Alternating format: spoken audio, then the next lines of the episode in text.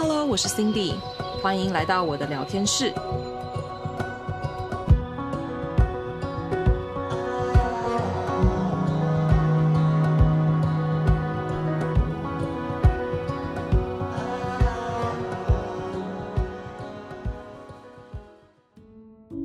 欢迎来到第二季。大家有没有发现呢？我连 Podcast 的名字都改了呢。我直接就把营养的部分拿掉。其实本来一开始想要加入变成是正念，但是呢，后来觉得，诶，其实变成是 Cindy 聊天室呢，会可以制造出更多不一样、很多元性跟很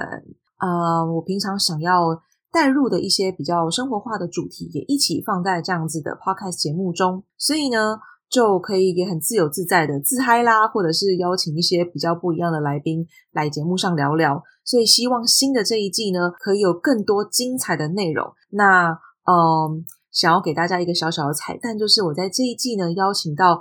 非常不同啊、的来宾，不管是不是营养师啊，或者是一些其他职业，甚至是作家都有。所以呃，很期待，很期待第二季可以把不同的主题分享给大家。好。那其实我今天想要跟大家聊的呢，就是我偶然在一篇文章上就滑到了这个关于曾之乔还有柯佳嬿的一个节目访谈。柯佳嬿跟曾之乔大概大家都知道吧？总之呢，我就在这个访谈中听到了他们怎么去聊说做叶子的一个自信。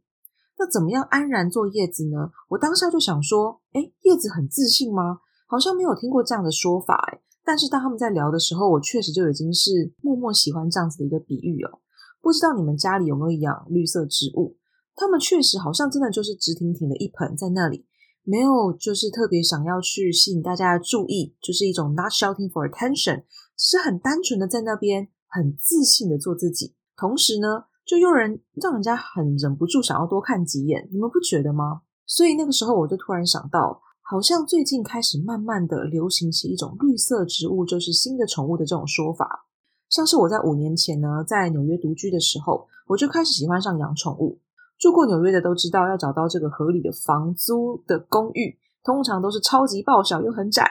然后呢，所以没有空间，但其实也没有空闲的时间可以养宠物啦。那个时候我每个礼拜都很喜欢逛 Farmers Market，那在旁边都会看到这种一盆一盆毛毛绿绿的东西，觉得超级可爱，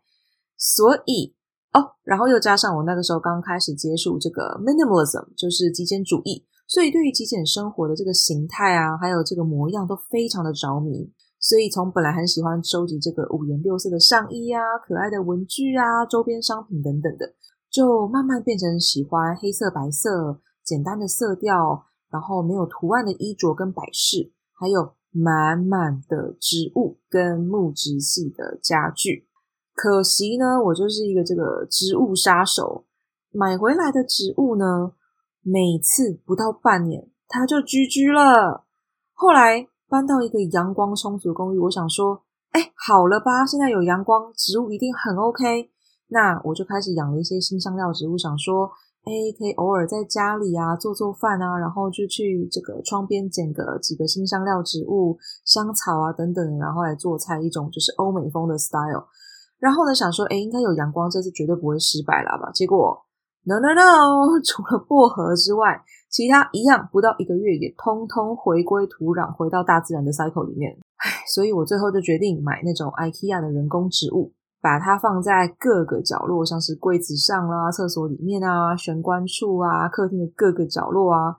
就是我们俗称亚洲人这种假情假意的绿色植物了。但是我在美国啊，所以 who cares？我觉得美就好了。那那个时候，我也发现，好像我身边的人的家里也开始会养一些绿色的盆栽。以前小时候去朋友家，比较常看到都是那种很澎湃那种兰花啊、百合之类的。现在去到别人家也一样比较少看到了耶。不过，Don't get me wrong，花的存在真的很重要，特别是在特别场合中。它确实是一个不可或缺的布置，不论像是婚宴啊、店家开幕啊、各种节庆啊那些的，常常都会看到一大捧的花束作为祝贺。我自己本身现在也是很喜欢花，有时候会去插花课啊之类的，所以我也是很爱花的。但是我发现现在的人呢，也不会再觉得花才是唯一的焦点，会开始慢慢的欣赏起叶子那种不争不抢、不急着证明自己，让人感觉到很舒服。却又对他很好奇的一种存在，我也不知道从什么时候开始，发现叶子其实就真的不是用来衬托花的美，它并不是一个配角，它从来都不是。诶，它呢就是它自己，是一种轻轻柔柔、安安静静的存在。赏识它的人呢就会赏识，那不懂它的人呢，他也不会强求。我觉得这态度真的超级帅。那可能也是我在纽约这个脚步跟竞争都非常激烈的城市哦。那虽然说他们常常讲说哦，nothing is impossible，但是呢，呃，我觉得我常常总是要很努力的去证明自己能够在职场上绽放光彩，被人家赏识啊等等，或加上我自己本来就是少数族群中的少数，所以这个部分我之后花呃可能好几集的时间再来跟各位慢慢分享啦。就是关于这个文化上面，还有你身为异乡人，在一个他乡的生活的一个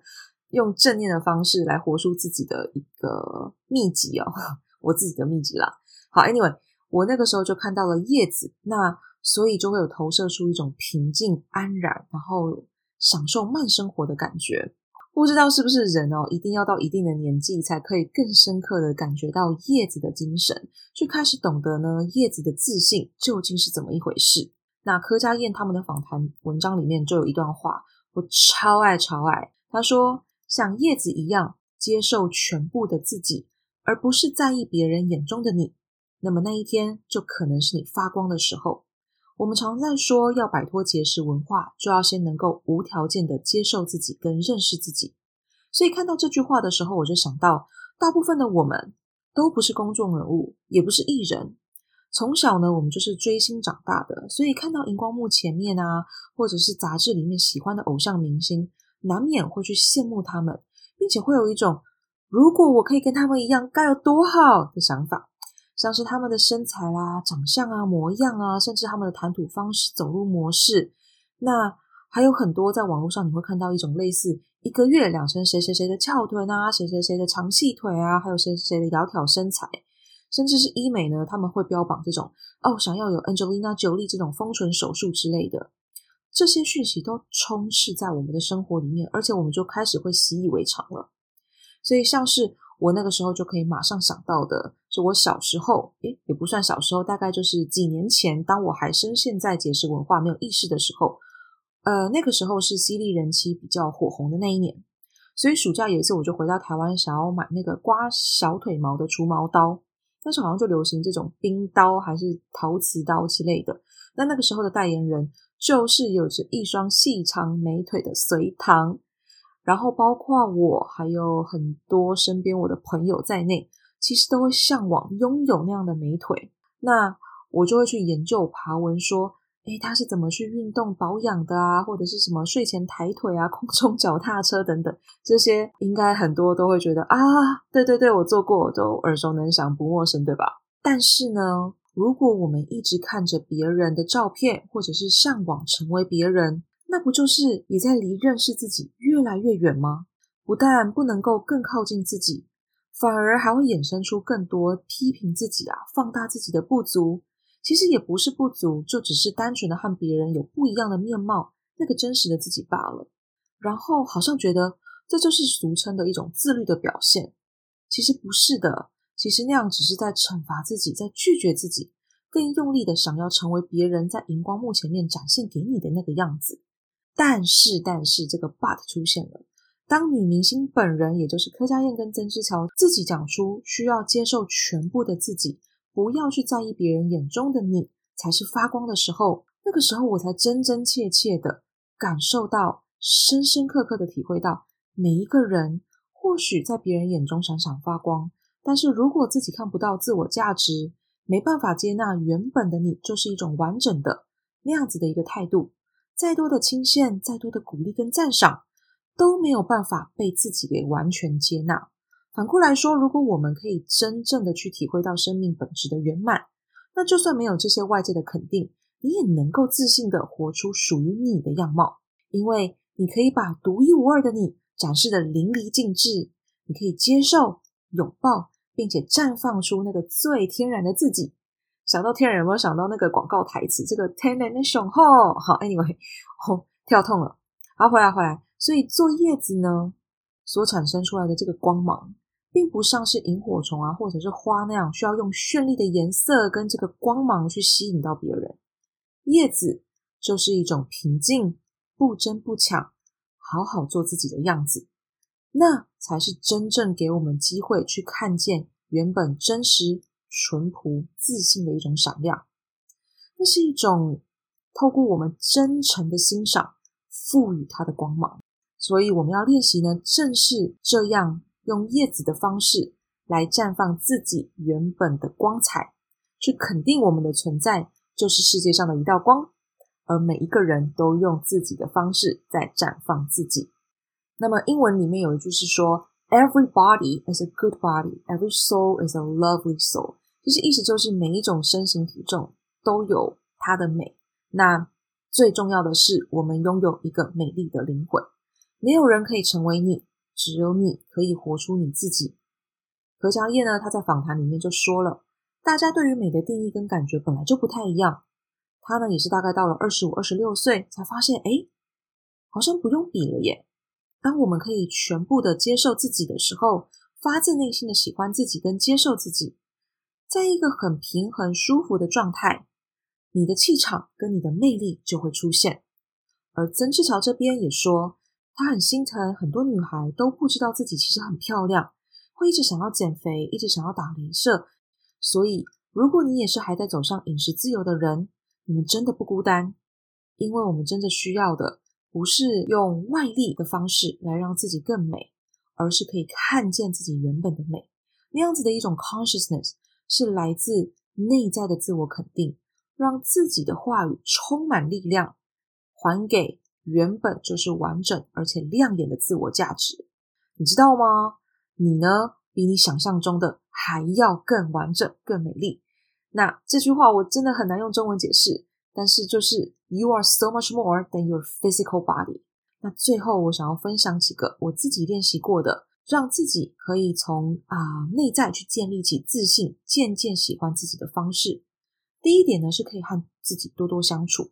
做自己喜欢的事情。就像我自己曾经驱车五个小时到一个山上，独自去露营爬山三天两夜。每天晚上呢，就会写日志来多了解自己。早上呢，就是走走停停，沉浸在大自然里面，安安静静的享受附近的小餐馆，还有热咖啡。和自己独处，你会发现啊，很多平常你没有发现自己的另外一面。然后呢，可以和自己去做身体上的对话，你会发现身体给你的回应是真实的。而且是真的非常非常可以带你走向很远很远长久的一个啊、很重要的讯息。第二呢，就是从你欣赏别人的角度来去欣赏你自己。当你可以全心投入在喜欢做的事情的时候，有多迷人，你知道吗？试试看，开始跟家人还有朋友搜集他们眼中看到你的优点，然后把这些优点写下来，框在自己常常看到的地方。但是镜子前面啊，的书桌上面啊，都可以。然后呢，我们会看到有些影集里面，有些外国人其实就很喜欢用镜子前面贴着这样子的 sticky notes 来提醒自己说，我有多棒的纸条，大概就是这样子的感觉。那最后呢，就是开始可以去记录下所有你在生活中任何可以跟勇气画上等号的小改变，拿出一个小本子，写上成就笔记。如果你今天成功早起了十分钟，你就可以把它写下来。如果你今天呢，成功的没有把松饼煎焦啊，或者是说你的蛋可以成功的翻面，然后那个蛋黄没有破掉，你都可以把它写下来。这些看似好像微不足道的小小成功，都是可以帮助我们去看见自己和生活是有多美好的一种证据。不要以为只有大的成就才值得被记录。当你开始记录下这些每天小小的成就的时候，同时，也在每一天一点一滴的记录，累积自己所拥有的内在美，去擦亮它们，珍惜它们，看见它们在你身上所散发出来那种独一无二、迷人的气质跟特质，用这样的方式，让你的生活每一天都活得更像你自己，也更爱你自己。好啦，大概就是这样子，这就是我一种掏心掏肺、很真诚的分享。呃，有时候会夹带一些英文，那这也就是就是真实的我。那另外的部分，也就是像这样子，可能会语塞啊，想出一些比较好的词句啊，这也都是真实的我。那想要透过这个第二季这样子一个新的开始，把更真实的自己、更原本的自己呈现给大家。最后呢，我也想用柯佳嬿的一句话来当做今天的结尾，一种 happy ending。等我们找到自己最真实的面貌，开启那个本有的力量，你就会发现，我们并没有高低，没有分别，是绝对的平等。我们都各美各的，每个独立的个体都可以闪闪发光。这样的世界该有多棒？你说是不是呢？谢谢你的收听。如果你喜欢这个频道，欢迎在你收听的平台上留言评分，或是按下你的赞助来让我知道。也可以到我的 IG Cindy 营养师来跟我分享你的心得。那我们就下次见喽，拜拜。